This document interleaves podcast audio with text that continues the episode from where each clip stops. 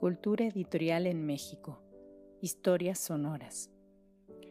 Les damos la más cordial bienvenida a una cápsula de Cultura Editorial en México. Historias sonoras.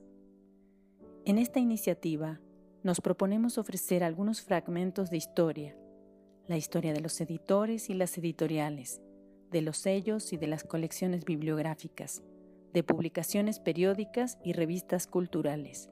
En una palabra, las historias de los agentes y proyectos culturales que han permitido el surgimiento, consolidación y construcción de la edición en México. Editores, imprentas y diseñadores del fondo.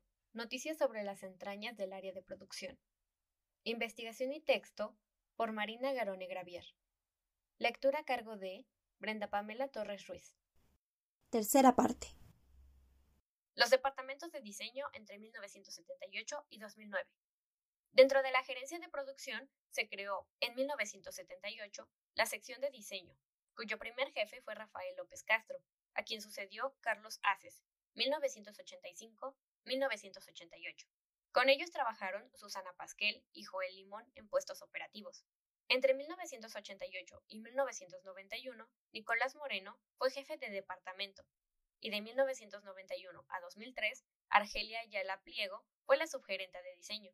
En ese mismo periodo ingresó la diseñadora Teresa Guzmán Romero, quien a la fecha sigue elaborando con el fondo y ha realizado numerosas portadas. Otros diseñadores y colaboradores operativos del departamento fueron Guillermo Huerta González, 1988-1994, Ricardo Gutiérrez y Gutiérrez, 1989-1994, y Martín Hernández Hernández, quien ingresó en 1985 y actualmente es secretario general del Sindicato Único de Trabajadores del Fondo, por sus siglas SUD-FCE. Martín Hernández Hernández recuerda que hasta el establecimiento y sistematización de los sistemas de cómputo hacia 1991, la formación de portadas se hacía mediante un proceso con base en fotomecánica y paste up, echando mano de una serie de catálogos para la selección tipográfica, Litreset, Mecanorma, CompuGraphic, altas y bajas. Recuerda asimismo haber usado un cuaderno personal, donde tenía especificadas algunas de las familias comunes por colección. New Baskerville para antropología, Times para historia, Souvenir para sociología, mientras que para la colección popular había libertad tipográfica.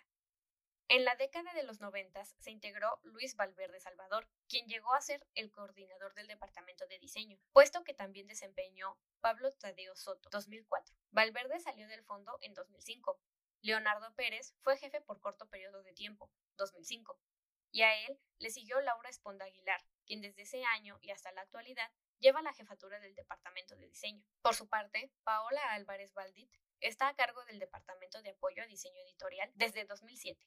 En diseño publicitario estuvieron como jefes de departamento Raimundo Martínez, 1980-1993, José Neftalí Castro Pérez, de enero a abril de 1994, Alejandro Correa Romero, 1994-2001, y Odra Guevara, 1994-1996.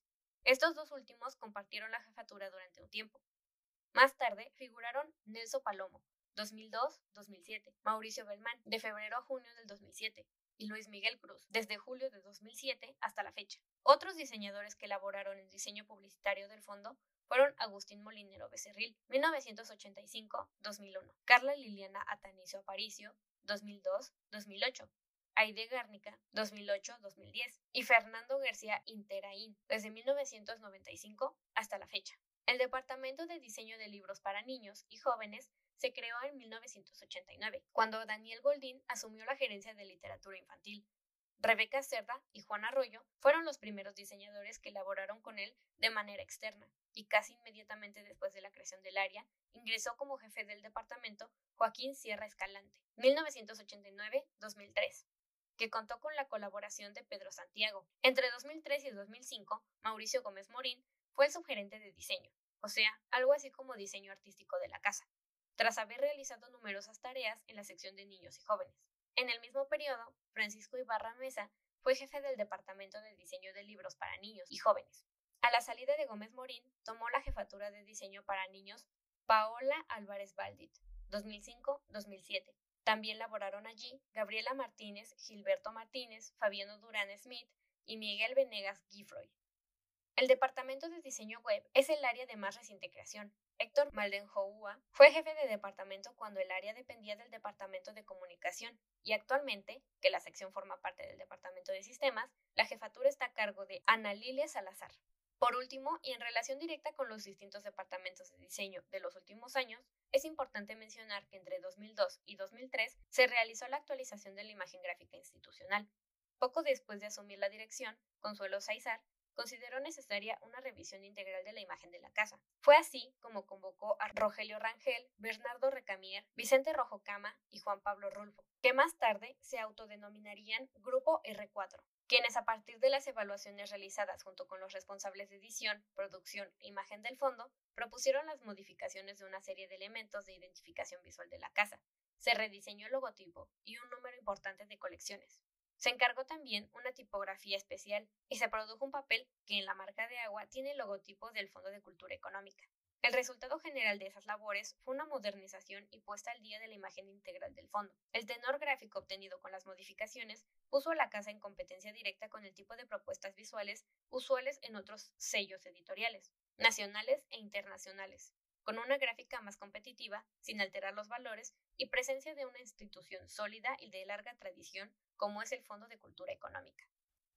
Si el escucha quiere conocer más sobre este tema, sugerimos leer Marina Garone Gravier, Una historia encubierta, el Fondo de Cultura Económica a través de sus portadas, 1934-2009, publicado en México por el Fondo en 2011. Agradecemos a los investigadores y profesionales del mundo del libro y la edición por el apoyo en la elaboración de contenidos. Los interesados en proponer nuevos contenidos, no duden en escribirnos a culturaeditorialmx.gmail.com.